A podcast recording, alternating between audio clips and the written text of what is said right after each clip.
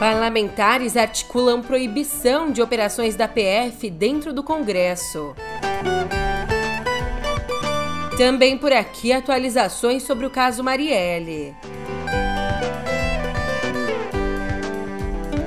E você fica sabendo que os brasileiros pensam de uma eventual prisão do Bolsonaro.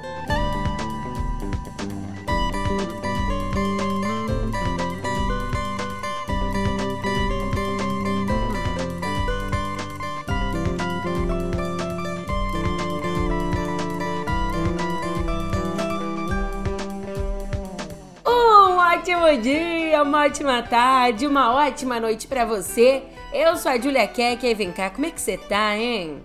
Nessa quinta, dia 29, eu tô bem, tô leve, não devo nada a ninguém. A não ser pra quinto andar, que me colocou no Serasa. Mas eu não tenho nada a temer diante da polícia. Diferente de alguns dos nossos representantes que estão morrendo de medo no pé do ouvido. Sei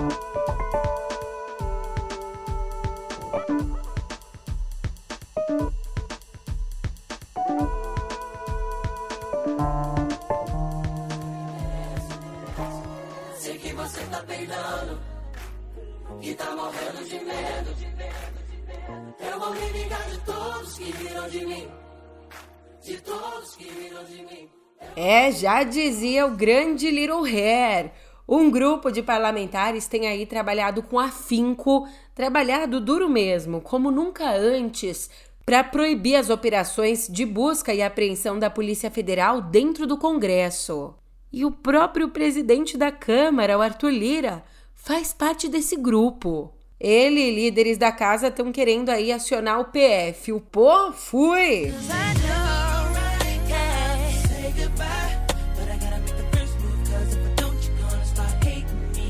Mas o presidente do Senado, Rodrigo Pacheco, se posicionou contra essa que já tem até nome, é chamada de PEC da blindagem. Busca e apreensão é um instituto de processo penal que se aplica a todo cidadão brasileiro investigado é, por algum tipo de prática ilícita, é, independente da posição que ele ostente. Obviamente que há filtros para isso, há critérios para isso, inclusive de juízo. Quem pode decidir uma cautelar dessa natureza e qual a forma que ela pode ser executada num ambiente, por exemplo, como o parlamento. Né? Como se deve operacionalizar uma busca e apreensão no âmbito do Congresso Nacional. Mas não é razoável nós pensarmos a proibição de medidas cautelares contra qualquer tipo de segmento ou qualquer tipo de, de nível de autoridade pública. Isso é um meio de investigação, é, dado ao direito de quem investiga poder coletar provas, mas obviamente que isso tem que ter critério, é preciso ter forma, é preciso ter equilíbrio nesse trato. Mas uma proposta que extinga essa possibilidade, eu acho muito difícil de avançar, especialmente por algum vício de constitucionalidade que possa ser apontado. E a articulação para essa proibição acontece depois de operações da Polícia Federal contra os deputados bolsonaristas Carlos Jordi e Alexandre Ramagem. O Jordi é suspeito de participar dos atos antidemocráticos e o Ramagem é alvo de investigações sobre a BIM paralela.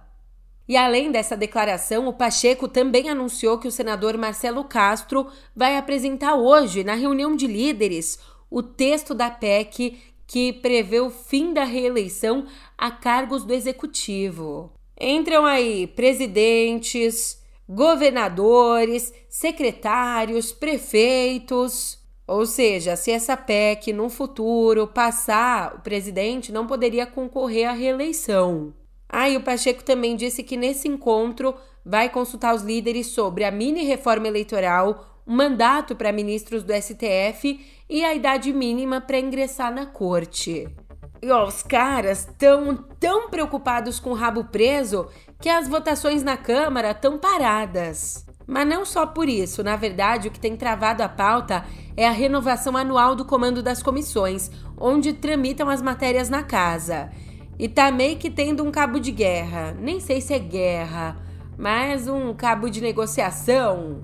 Um cabo de negociação intensa. Nossa, isso tá ficando estranho, né? Mas você vai entender. O PL, que tem a maior bancada, exige o comando da CCJ, Comissão de Constituição e Justiça, considerada mais importante, e para a liderança da CCJ já tinha até indicado um nome, o nome da bolsonarista Caroline de Tone. Mas o partido disse que está aberto a negociar um nome menos radical. Já o PT, que tem a segunda maior bancada, está de olho mesmo na comissão mista de orçamento, mas pode abrir mão dela em favor do União Brasil ou do PP, que integram a base do governo. Cara, Julia, que chato isso, né? Tá parado por indefinição. Mas vou te dizer que não. Nos bastidores, os governistas estão comemorando essa indefinição porque, sem as comissões, eles podem tentar levar direto ao plenário os temas de interesse do executivo, sem passar pelas longas discussões nas comissões. E ali, bem pertinho do Congresso, no Tribunal Superior Eleitoral, o presidente da corte, o ministro Alexandre de Moraes, disse ontem que o candidato que usar inteligência artificial para atacar adversários nas eleições será punido com a cassação do registro de candidatura e, se já tiver sido eleito, vai sofrer a perda de mandato. Aqueles candidatos que desrespeitarem essa normatização, que utilizarem a inteligência artificial, negativamente para prejudicar seus é, opositores, é, para deturpar o sentido é, das informações, buscando ganhar as eleições, a sanção é, será a cassação do registro e, se já tiverem sido eleitos, a cassação do mandato. Antes da fala do Moraes, o TSE em si já tinha aprovado na terça as regras sobre o uso de inteligência artificial no pleito municipal desse ano. E o Moraes considera que esse texto se tornou uma das normativas mais avançadas do mundo sobre o assunto até agora. E não para por aí, o TSE também aprovou uma resolução determinando que as plataformas digitais removam conteúdos eleitorais sabidamente inverídicos, mesmo sem decisão judicial prévia. Essa medida aqui, editada pela ministra Carmen Lúcia, teve a autoria do Moraes e dá um passo à frente do Congresso no que diz respeito à regulação. E já que notícia vai, notícia vem, o nome do Moraes não sai daqui com uma tese aí de 298 páginas sobre milícia digital e golpismo, o que ele tem bastante conhecimento, atuou aí na linha de frente com essa tese, o Moraes concorre a uma vaga de professor titular na Faculdade de Direito da USP, no Largo São Francisco. Por enquanto, ele atua aí como professor associado da USP e é o único candidato ao cargo na área de direito do Estado. Para você entender um pouco do que ele traz na tese, ali o Moraes argumenta que as redes sociais e os serviços de mensagem têm sido instrumentalizados por um novo populismo digital extremista e diz que depois das eleições de 2022 e do 8 de janeiro, não é possível acreditar que as big techs não tenham conhecimento dessa instrumentalização. Sobre esse olhar, sobre tudo isso, escuta o recado do meu chefe.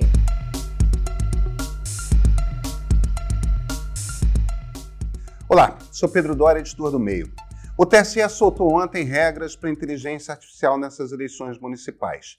Deepfake está proibido, e IA pode, desde que seja declarado com clareza que foi usado, mas, mas o que, que essas regras querem dizer? O ponto de partida já está no YouTube do Meio ou na sua plataforma favorita de podcast.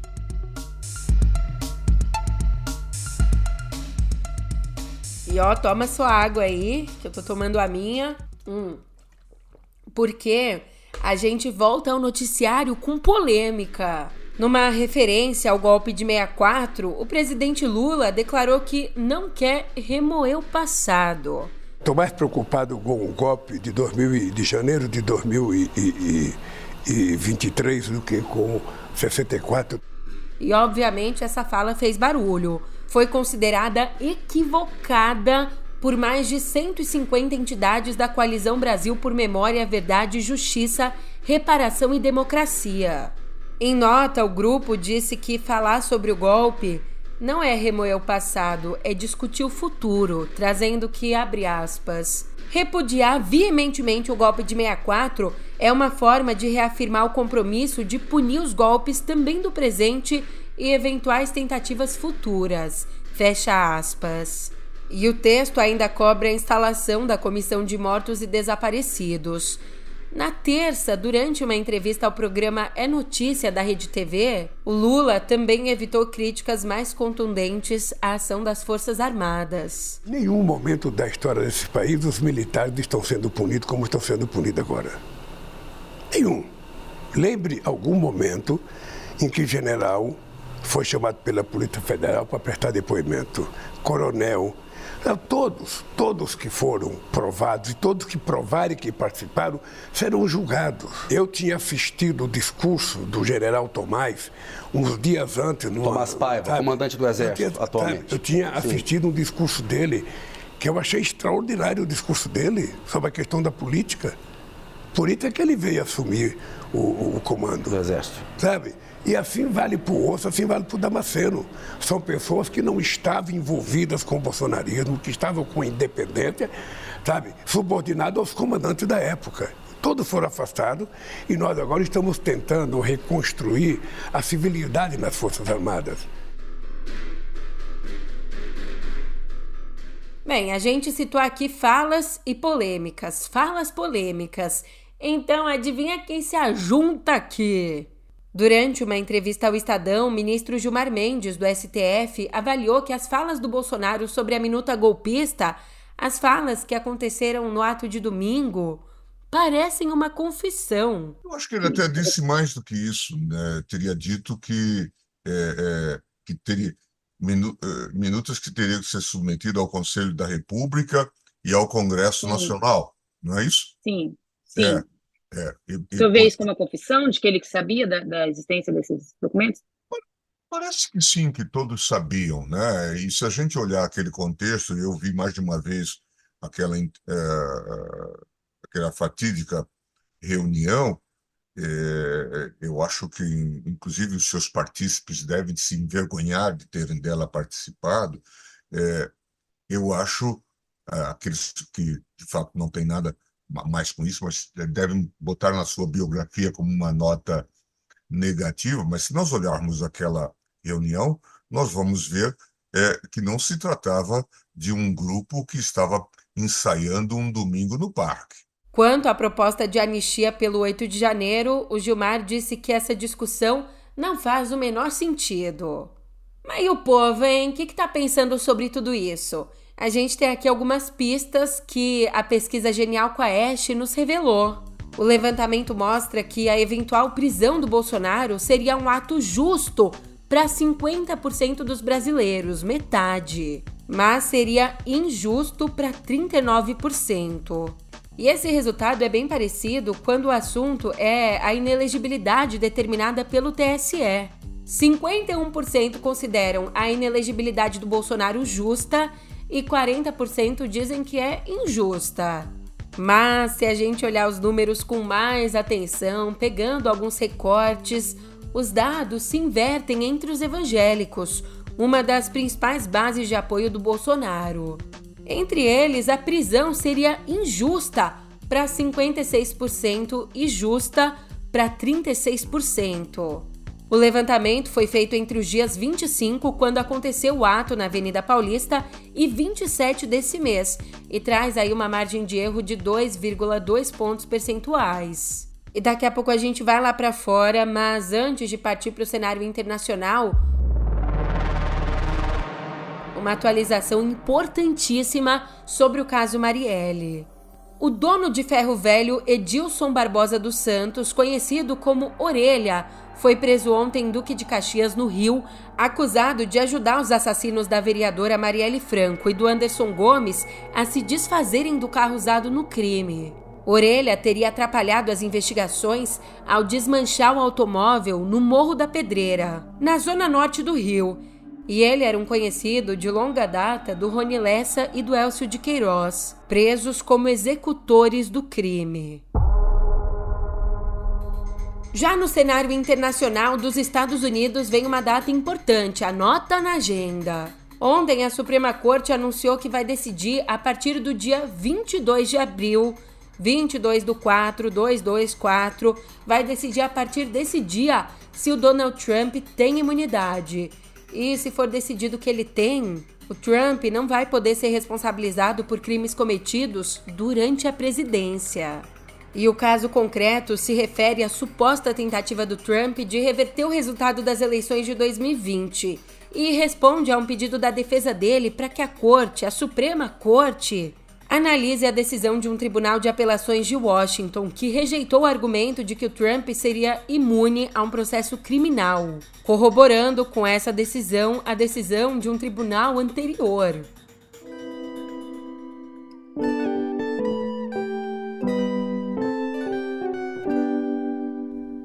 A Amazônia em chamas. De acordo com os dados do INPE, a Amazônia registra agora recordes de foco de incêndio para o mês de fevereiro. Até o último dia 26, segundo agora, foram identificados 2.924 pontos de queimadas, o maior número da série histórica, que começou a acontecer em 1999. E se a gente quiser comparar esse dado de agora com o ano passado, Nesse mesmo período, pegando fevereiro, eram 734 focos. Então a gente está falando aqui de uma alta de 298%. A pior situação é em Roraima, onde a fumaça chegou a encobrir parte de Boa Vista, capital. E por mais que, por um lado, o governo tenha sim reduzido o desmatamento na região significativamente, reduziu a mais da metade no ano passado, a falha na prevenção de incêndios tem pressionado. Então, diante disso, o governo prometeu olhar com mais carinho, dar um ênfase maior à proteção ambiental. Olha, quando a gente pensar que a coisa está complicada demais, a gente olha para o céu, porque o que vem de lá não decepciona. E é claro que eu tô falando da primeira espaçonave americana a pousar na Lua em mais de 50 anos. E além de já ser um feito histórico esse pouso, ela ainda pode superar as expectativas e continuar enviando dados científicos para a NASA depois dos 7 a 10 dias iniciais da missão. Como é que vão ser esses próximos passos? Os engenheiros da Intuitive Machines, a empresa privada responsável pelo módulo, eles vão colocar a sonda espacial em modo de espera e os painéis deixarão de receber luz solar pelas próximas semanas, durante aí o período da noite lunar. E depois dessa pausa, os controladores de voo vão tentar reiniciar o Odisseus dentro de três semanas, quando o Sol voltar a nascer no polo sul da Lua, exatamente onde a espaçonave está agora. E de volta à Terra, uma notícia que parece que saiu de The Office, mas pelo menos ela ajuda a gente, dá aquela motivada porque se errar é humano. Esse aqui foi humano demais, gente como a gente. Um engenheiro da prefeitura de Paris, ele foi furtado e nesse furto não levaram só o laptop com todos os planos de segurança para os Jogos Olímpicos desse ano, mas levaram também as duas chaves USB que permitem decodificar esses arquivos.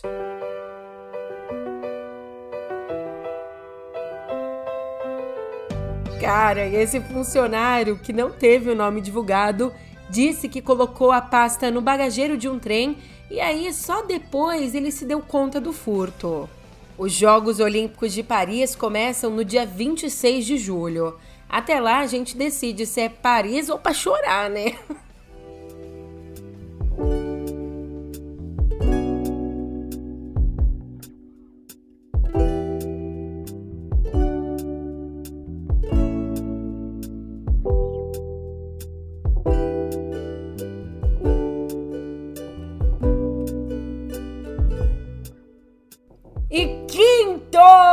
aqui em Cultura, é o nosso dia favorito, dia das nossas estreias nos cinemas. E hoje tá especial para você que não aguenta mais de curiosidade para saber o que, que vai acontecer com o Paul Atreides e com a Shani no desértico planeta Arrakis. Você que quer saber, mas também não quer ler o livro, né? Não quer ler o livro do Frank Herbert. Mas tudo bem, então hoje tá especial porque estreia a segunda parte de Duna a epopeia de ficção científica dirigida por Denis Villeneuve. In the shadows of Arrakis lie many secrets. But the darkest of them all may remain. The end of House Atreides. Your father didn't believe in revenge. E dessa vez o jovem Paul vai comandar uma guerra religiosa contra os inimigos que destruíram sua família. E outro diretor renomado, alemão Wim Wenders, nos brinda com Dias Perfeitos, que retrata um zelador de banheiros em Tóquio com uma vida ordinária, um cotidiano normal até o primeiro momento. Aí, conforme o filme vai passando, a gente descobre que não é bem assim. Ah, e se você tá afim aí de maratonar as principais indicações ao Oscar, vale assistir esse aqui porque o longa é candidato a melhor filme em língua estrangeira. Oh,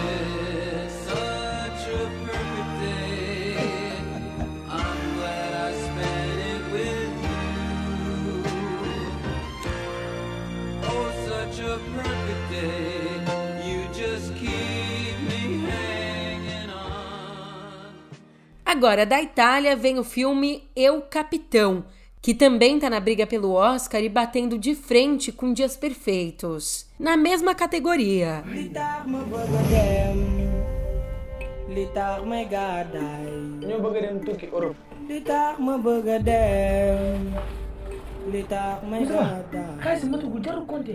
Só que, nesse drama, dois jovens senegaleses deixam a terra natal em busca de uma vida melhor na Europa. E a gente acompanha essa jornada. Já tratando de religião, mas sem deixar a pegada política de lado, o espanhol A Serva conta a história de Santa Vicenta Maria, uma mulher que existiu de verdade, viveu há quase 200 anos. Quem é esta? Santa Vicenta Maria, me devuelves la estampa. ¿Sabes la historia de esta mujer? No solo es la historia de esta mujer, es la historia de las mujeres que cambiaron su vida gracias a ella. Ela viveu entre 1847 e 1890. E nesse período mesmo, ela fundou uma ordem para abrigar presidiárias, prostitutas, mulheres marginalizadas no século XIX. E deixando as estreias de lado, mas ainda na área do audiovisual, o Sindicato dos Atores de Hollywood definiu novas regras para garantir que atores e atrizes sintam mais segurança durante as cenas de sexo em filmes e séries. Essa mudança vem depois de uma polêmica envolvendo as gravações entre a Dina Ortega e o Martin Freeman no filme Miller's Girl, uma cena que causou desconforto entre os fãs da atriz. Só que a coisa principal aqui que gerou essa mudança é que desde o movimento Me Too, lembra? Desde esse movimento, existe uma função, a função de coordenador de intimidade, que esse pessoal passou a acompanhar as cenas para garantir o bem-estar dos artistas. Só que uma das coordenadoras, que faz parte ali da equipe de Miller's Girl, deu declarações numa entrevista sobre os bastidores da cena. E por isso, então, Hollywood decidiu pela nova diretriz que reforça os protocolos de confidencialidade.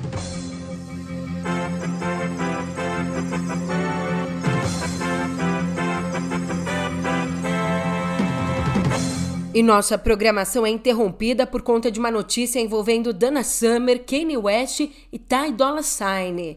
E isso não é um teste.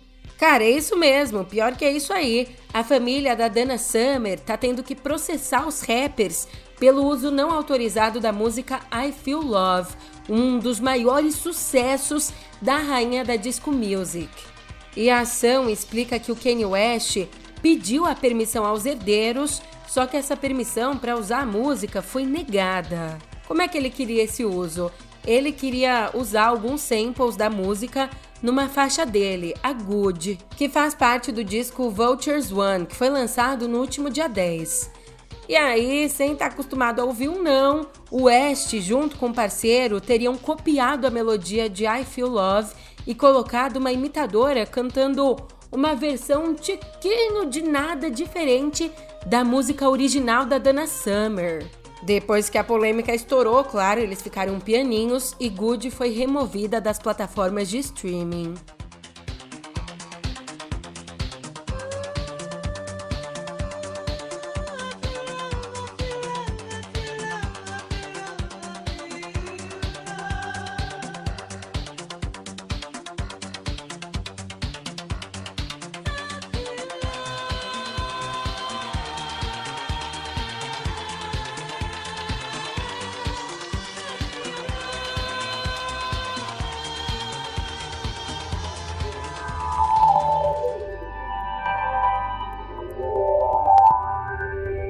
Lembrado que a gente teve um erro ferrenho no Gemini que programado, né, para enfatizar a diversidade étnica e também a diversidade de gênero, acabou gerando imagens erradíssimas, com o algoritmo mudando a etnia de personagens históricos. Você tá lembrado? Não, só para te dar uns exemplos do que ele fez, a ferramenta de inteligência artificial retratou uma diversidade étnica entre os fundadores dos Estados Unidos. E não parou por aí, também criou imagens de soldados nazistas negros e orientais. Bem, esses erros deixaram Sander Pichai, o CEO do Google, extremamente irritado. Inclusive, num memorando interno, ele classificou o incidente como completamente inaceitável e ofensivo aos usuários, escrevendo que, abre aspas, nossa missão de organizar a informação do mundo e torná-la universalmente acessível e útil é sacrossanta. Esse tem de ser o nosso enfoque em todos os produtos, incluindo os de inteligência artificial. Fecha aspas. Se o Google não está conseguindo cumprir essa missão de organizar a informação do mundo, conta com no pé do ouvido. Envie esse episódio para dois amigos, me ajuda a manter o emprego, ajuda a notícia a chegar mais longe.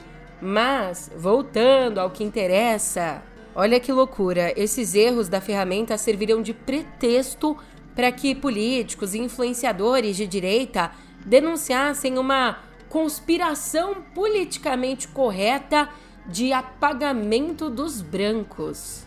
Eu tô com tanta vergonha disso aqui que eu vou até mudar de notícia.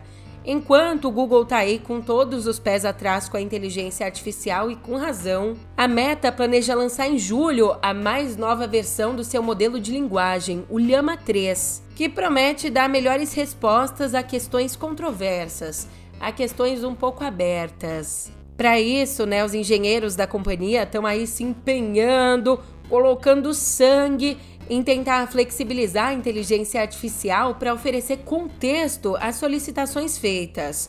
E isso é um avanço e tanto, já que a versão atual, o Llama 2, que alimenta os bots dos bate-papos das redes sociais da Meta, até agora ele se recusa a responder perguntas como How to kill a Karen Jane, que traduzindo significa algo como como desligar o motor de um veículo.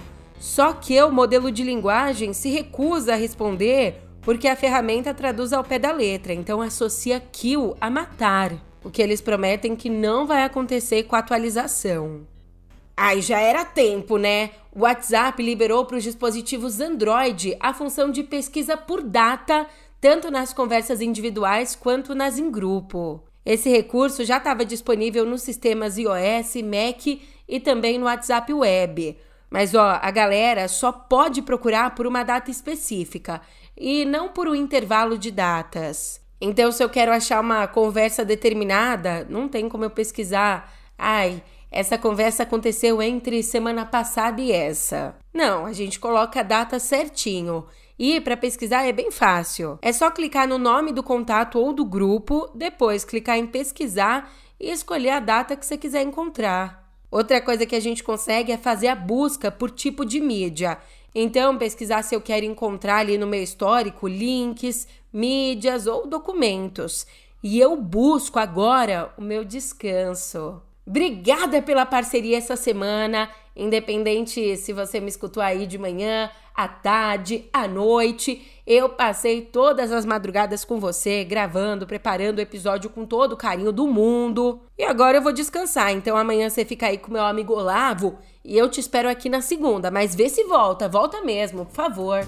E bora ser feliz! Se eu fingir sair por aí na noitada, me acabando de rir. Mesmo assim, você volta, hein? Volta que eu tô te esperando. Não que fico, só vou aprontar.